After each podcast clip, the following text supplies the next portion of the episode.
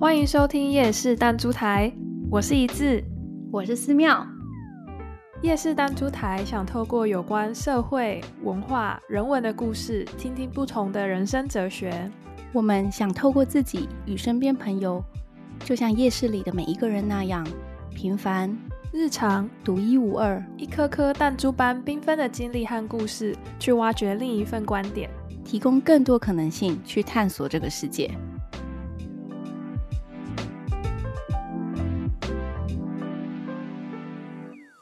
我们今天邀请到的是阿万。阿万是一个目前在理想与现实当中挣扎奋斗的老师。今年在阿万的任教生涯当中，他第一次面临的新挑战是在他的一般班级班上多出了四位资源生。这也是今天我们邀请到阿万，想来跟我们一起分享，就是我们想要知道他在这样的带领这样一个融合的班级的情况下，有面临哪些新的挑战。那这些挑战在他的眼里看来是怎么样的？OK，好，对啊，我我其实也蛮开心，就是呃参与这个，因为我我觉得我今年带这个班，让我的理想有有一些些变动，就是从 九月到现在，嗯，对，你的理想是什么？就是我想要带给他们这些老师看看过的体验，然后有有空堂的时间，或是导师时间，或是班会时间。我可以利用那些空暇的时间，在呃除了考试以外，或者是除了正规，我希望他们在班会学习到的一些，无论是领导能力啊以外，我想要额外带给他们的。可是我觉得时间不够，嗯。然后学校，因为我们我们学校前几年开始开办全面开办第八节，孩子从原本四点下课到，嗯呃，就会延后到延后一个小时到五点才会放学。然后我今年带这个特殊班，就是蛮辛苦的。嗯，然后我必须要管教一些基本的生活常规，然后又又再去学习我以前没有接触过的挑战，就是例如特教那一块，然后又要再去应对，就是、嗯、呃一般生去接触这些特殊孩子会面临的一些班级的突发状况，这都是我从九月到现在正在。学习跟摸索还有经历的，就是变得我想要带给这个班的东西没有办法这么快，嗯，对，去执行，但是理想一直都在，对对，嗯，班上多了你刚刚说的，就是、嗯、呃资源生跟之前有什么不同吗？就你刚刚提到的，可以再多跟我们分享一点。是你说资源生跟一般生的差异吗？就是呃。我们可以从两方面来看，就是资源生跟一般生的差异，然后再加上班上以前你也是带一个班，然后班上是一般都是一般生，跟今天多了资源生、嗯、有什么不同吗？在班级上或个体上？资源生，资资源生就是卡到台湾学制还有法规的问题，就是他还有规定，现在一个班，呃。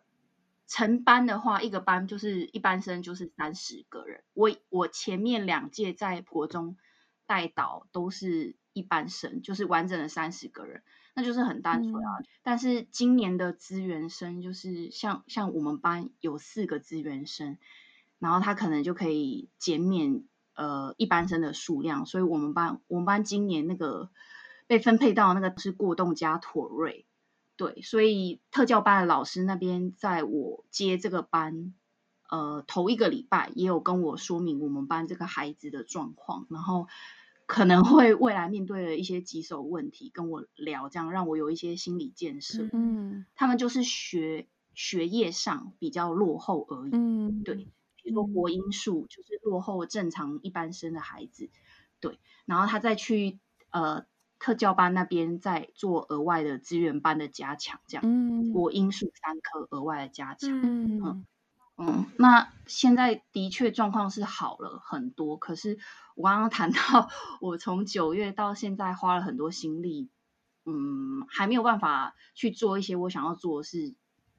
呃，其实还有其他其他的问题，就是班上，其实我觉得班上比较多状况，而不是只有这些志愿生而已。嗯，我觉得我们普里这一两年收到的孩子的程度有明显的，就是可能学习的程度也比较落后，嗯、然后家庭状况问题也变得比较多。加上他的家庭真的是多重身份，他同时可能会兼具什么单亲啊，然后外配啊，就是会引发他在成长的过程当中会产生一些状况，嗯、然后从国小一路延续上来，就是目前我现在看到的是这样。嗯。像我还蛮好奇说，说像可能班上有一些可能课业上会稍微落后其他学生的同学，嗯、那他们如果特别在班的一些呃其他的时间，他们要特别去别的班上课，这样他们会不会其实心理上也会觉得哦，那我是不够好？就是我知道他们需要帮助，但是别的小孩会不会，你是说我们班那四个资源生被嗯就是。被抽离去，嗯，去资源班上课的时候，他们的心理的感受吗？对对，那三个学历落后的，在开学第一周就有跟我讲说，老师我不想去那里，就是，可是他们这三个孩子，嗯、他们说不想去的理由是因为我们我们的特教端的老师他要求比较严格，然后孩子只是想要逃避，就是那样严格管教而已。嗯、但是这个不。嗯这一只过动就另我们四只嘛，嗯、然后唯一那一只过动，他脑袋是聪明的，然后他就觉得他去那里他都会了，学不到什么东西，他根本不想过去那上。他跟你讲的。对，但是我总不能跟他说他是因为特殊身份才被编编入到那，而且他他三科国英数三科，他的确有几科是很突出，但是你数学是不 OK 的啊。你留在原班，你你除了你会有，嗯、呃，你没有服药的一些行为以外，你数学也的确是跟不上普通班的进度。但是这个我没有办法跟这么小的孩子去说明这一块，对啊，嗯、只能对啊，用一些方法，然后就是跟家长说明，嗯、然后也是希望家长配合，就这样。嗯、我观察到是他还蛮珍惜回来原班的时光，对。哦嗯，因为我觉得对他来讲，就是他为什么要别人在他身上贴一个过动的标签，然后过动就一定要非得去踢跆拳道，过动就一定要到对面上课。对，他之前跟我的反应是这样。嗯嗯，嗯，那其他人怎么看？就是班上的其他所谓一般学一般学生，他们怎么看待这四位身份比较不一样的？同学哦，我觉得这老师引导很重要。对，然后我在开学第一个礼拜，嗯、应该是说开学礼拜五吧。然后我隔我礼拜五当天马上联络辅导处，因为我说我们班有特殊的孩子，我必须要请他抽离那位孩子，然后跟全班先做心理建设。嗯嗯，对。然后我后来这样观察下来，还好我有做这件事。嗯、对，因为我觉得你要让班上普通生。一开始就知道，他的确是跟我们不一样的人，然后尊重这个议题，还有去学习跟不同的人相处这个议题，是需要导师去引导的。他国小如果没有接触到这个议题，或者是他家庭教育根本没有跟他谈及到这个状况，嗯、或者是他平时没有在注意时事的话，那么小孩子。你在刚开学跟陌生的同学相处，一定会出状况。嗯、尤其他过动的时候，他闹脾气的时候，不知道的、不认识他的同学，你你你这个行为，然后产生的冲突，我身为导师，马上就要过去处理啊。嗯、然后我是觉得还好，我是建教老师，我我自己在教学就是尊重嘛、包容这一块，其实一直都是健康教育蛮多单元的核心。嗯希望班上能够去尊重跟你，或是你在认识不同的人的时候，那也是一种学习。对，嗯、对啊。那你觉得把他们就是这四位呃比较特殊身份的学生，他们送到不同的班上去学习，这个制度算是给他们特殊的照顾是好的吗？对，哎，你问这个问题很很好，因为这也是我接这个班之后才。才去想的问题，然后，因为我刚开学，我接这个班，我因为那的那个过动的确是特教的个案嘛，那我就主动有先去打电话询问我，呃，有在特教他本身就是特教老师，只是他是小教的部分，就是国小国小特教老师。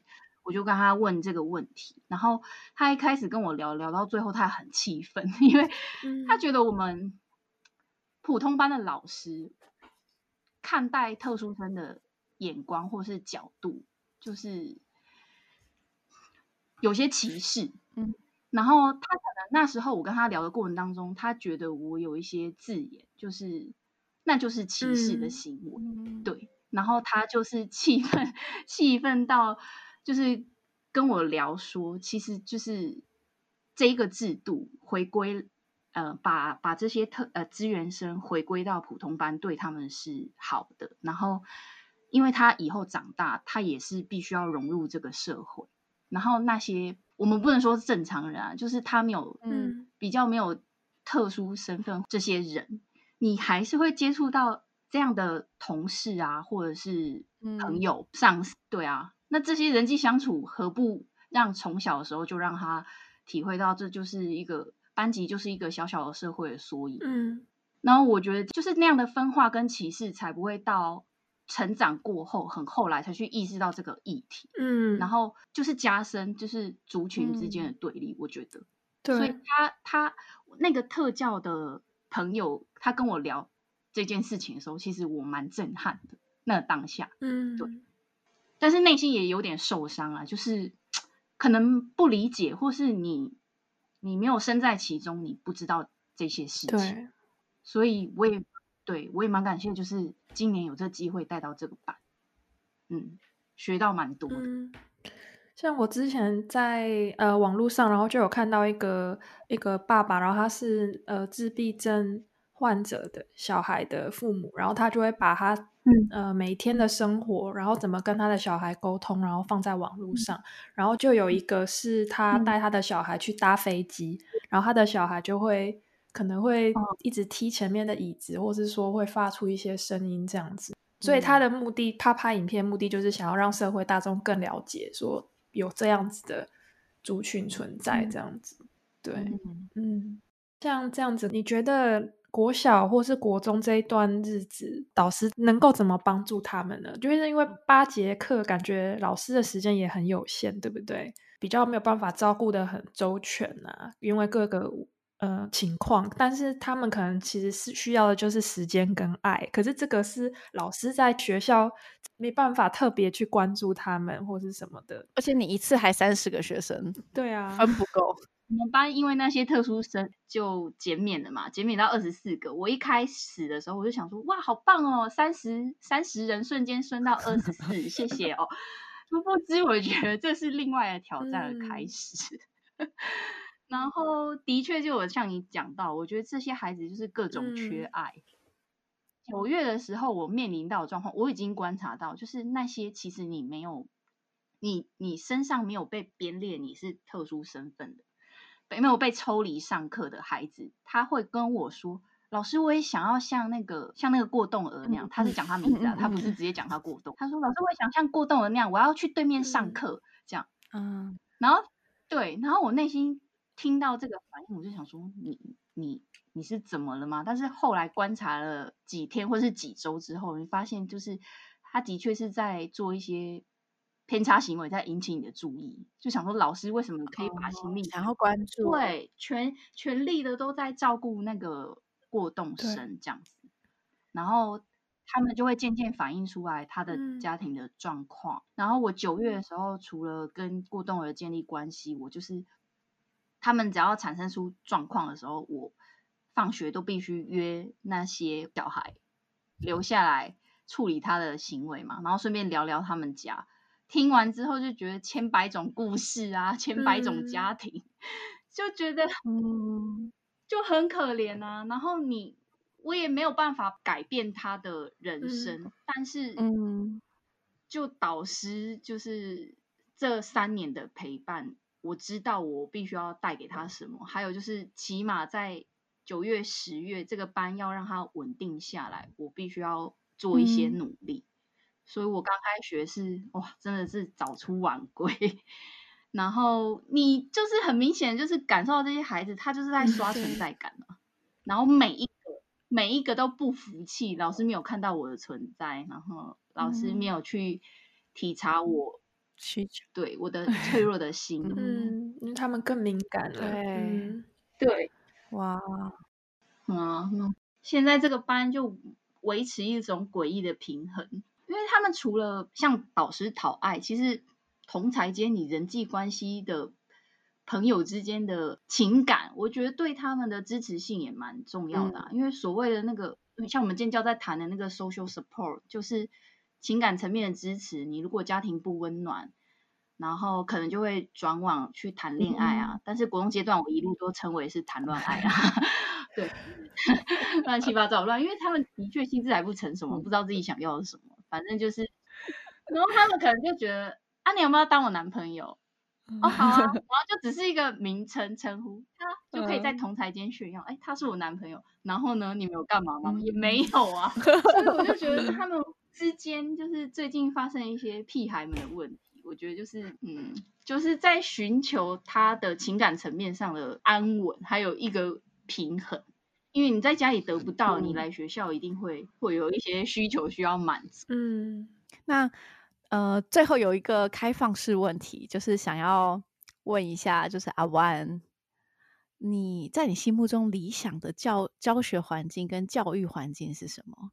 我国小五六年级的老师，哎，五年级五年级的老师，他让我们不要乖乖的坐在课桌椅上，哎哎，对。不要坐在椅子上，然后所以我们有些人是可以很放松的席地而坐，然后或者是你想要坐桌子的时候就坐桌子。为什么是五年级？然后啊，他就是五年级老师啊。我六六年级六年级又哦，你说你的经验吗？啊，OK，我的经验啊。好，对，然后他这样的代班风格，我觉得影响我蛮多的。我、嗯、我我到现在还会怀念那段时间。嗯，对。然后，可是我觉得。我们班如果运用这样的模式，第一个，其他的任课老师他可能上课会很累，因为他的人格特质跟我不太一样，所以有一些时间，只要是我导师能掌控时间，像现在中午吃饭，我就是没有让他们坐在位置上。可是可能其他的老师或是巡堂的行政人员经过，他会觉得这个班的孩子怎么这么闹？不坐在位置上吃饭，好好吃饭，吃饭就要吃饭的样子啊，吃饭怎么讲话啊？问题是，那是我在国外，我觉得很 enjoy 的时光，就是大家拿着自己的可能家里带的餐点，或者是学校随便买的披萨，然后我们就席地而坐，坐在不一定要在教室里面，可能约出去那个草皮干嘛干嘛，就那个时光，嗯、好好享受。嗯，对。嗯，真的好难想象。我就想象今天如果把我放回去以前念国中，我觉得跟老师翻脸了。就是感受过自由的空气，就会觉得怎么可能？怎么可能要求我坐在我的位置上？为什么连吃饭？你讲到一个重点，我觉得就是我感受到自由，就是我感受到自由呼吸的畅快。我也希望他们，但是我觉得太难了啦。他们现在可能其他老师觉得他们太小了，觉得。这样我太理想化了，必须要适当的去规范他们。所以我在理想跟 传统教育之间，我必须要去拿捏那个分寸，还有找到自己身心灵的平衡。嗯嗯，我觉得在台湾教书，如果不是因为我旅行的经验，出去走走看看，嗯，我觉得老师对于自我充实这一块，在台湾其实。研习是有，但是我觉得那些就是形式上，然后制度上，回到教学层面，我我我觉得那种感动，还有就是老师的自身经验是没有办法从那些研习中获得，因为的确孩孩子学习到的，学习到的就是很日常的生活的东西，接触到的日常听到的一些故事，都我觉得跟任教老师还有或者是导师息息相关。那我对于这方面的自我充能，就相对来讲，我我很重视，会重要，甚至是嗯，我妈我妈可能会觉得我这种行为就是在浪费钱啊，就跟妈妈一样。对，年轻人不好好按照以前，就是他们。该什么年纪，然后要做什么事，步入家庭或者是什么阶段要那个钱存下来要做什么做什么，我觉得这是在我没有出去透过旅行，就是见识到之后会会有的改变呐、啊。然后我希望就是这些东西，我看到的东西，可以在教学或者是在带导的过程当中分享给孩子。嗯，那老师真的是一个很伟大的职业，像。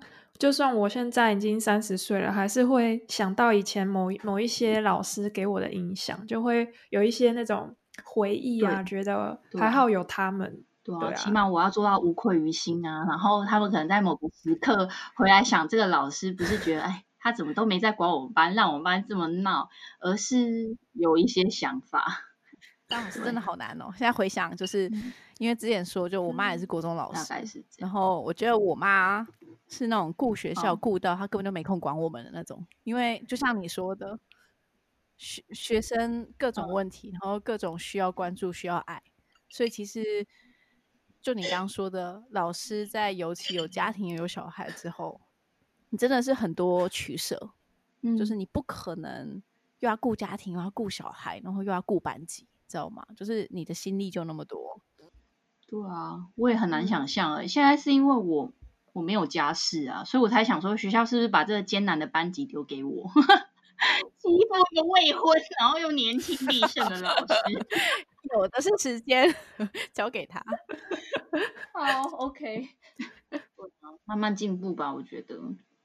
嗯，感觉之带完这个三年之后，你的经验值就加了百分之真的两百，整个 level up 我。我同事也是每天这样跟我洗脑。然后我内心想说，我到底为什么要这么无敌？我干嘛啊？不会，我觉得就如果依照你的人生哲学，它应该会是一个很很棒的成长。就是你现在反正现在也不能出国啊，对不对？你就在台湾好好的体验一下，体验一下新的挑战跟价值观。有啦有啦有有，但是我谈恋爱的时间被压缩了，更有效率，更有效率是不是？好。我努力，我努力。对啊，希望在三年后，对啊，再看三年后你有什么不一样的想法，就是带了整个班之后，然后，嗯，对啊，真真的也期望台湾的教育可以继续往更包容的方式、嗯、方向行走，这样子就是不用所有的家长，就有自学团体啊，有森林小学啊，有那些学校代表。其实市场上某一有某一群人，他们还是希望小孩不要依照台湾的教育体系跟价值观去走、嗯、去长大嘛。所以希望这个力量可以再更强一点，至少台湾不会单一，就变成说大家都只能读书考试，这是我们期望的。对啊，嗯。对，我觉得会，我觉得会，对啊，只是时间很短，而且对不对？总有一天，没错。先不要去想死前会不会看到这些改变，就是做就对了，先做就对了，对，就对，对，对，大家都不走，那总要有个人先行动。嗯，是，还要靠你们老师，就是真的要努力，因为毕竟学生搞不好看到老师的时间还比看到家长多。嗯、对啊，我真的觉得现代社会很难讲。我觉得有哎、欸，我觉得有，对，所以就是对，辛苦老师了，然后对，就台湾未来的栋梁 就靠你们了。我每天看他们说，我说哎、欸，台湾希望哎、欸，然后我就这样假装演一下，嗨，然后我就叹气，我就希望他们有一天清醒。好棒哦！我觉得觉得你一定是一个超级超级酷的。导师，虽然我没有在你的班，但是我觉得，嗯 嗯、对啊，而且他们应该是，他们应该是信任你，喜欢你，才会才会想要获得你的关注。是是，因为连那个专业的那个心理辅咨商师，我们辅导处就是为了我带了这样的特殊的班级，然后他去帮我申请了这个机会。我我可能每个月有一次要跟那个校外的心理咨商师在。就是访谈，跟他访谈，然后聊聊我的事，因为他们可能也怕我这样崩溃还是怎么样，嗯、因为学校也知道这个班实在有够棘手啊，也也太闹了什么，然后就给我这样的引荐这样的资源，我觉得蛮好的，对啊，就是有一些个案的讨论，然后去帮我分析这些孩子是这些行为的背后是是有什么需求，或者是有一些怎样的想法，内心的想法。嗯，真的就像你讲的那样，嗯、对，没错。嗯，但其实我当下是知道，可是，对啊，因为连像我们大人跳脱情绪都那么难，更何况是他们正在成长、嗯、心智正在成长的孩子。所以我觉得，就是那个改变，期望他们的改变要慢慢慢慢的，对啊，就是一个陪伴的过程，嗯、然后调整好我的心，然后储备我的能量，然后 就是慢慢的吧，他们总有一天会长大。但是，对啊，就是前面这起码这一这一年或这半年会很辛苦，我自己知道。嗯，对啊。好，那今天就。谢谢阿万跟我们分享，谢谢阿万。对，就虽然就是杂七杂八的聊了很多，嗯、可是真的也蛮令人反思的。对，谢谢阿万。对啊，谢谢你的周末时间。对，谢谢你，拜拜。谢谢你，拜拜。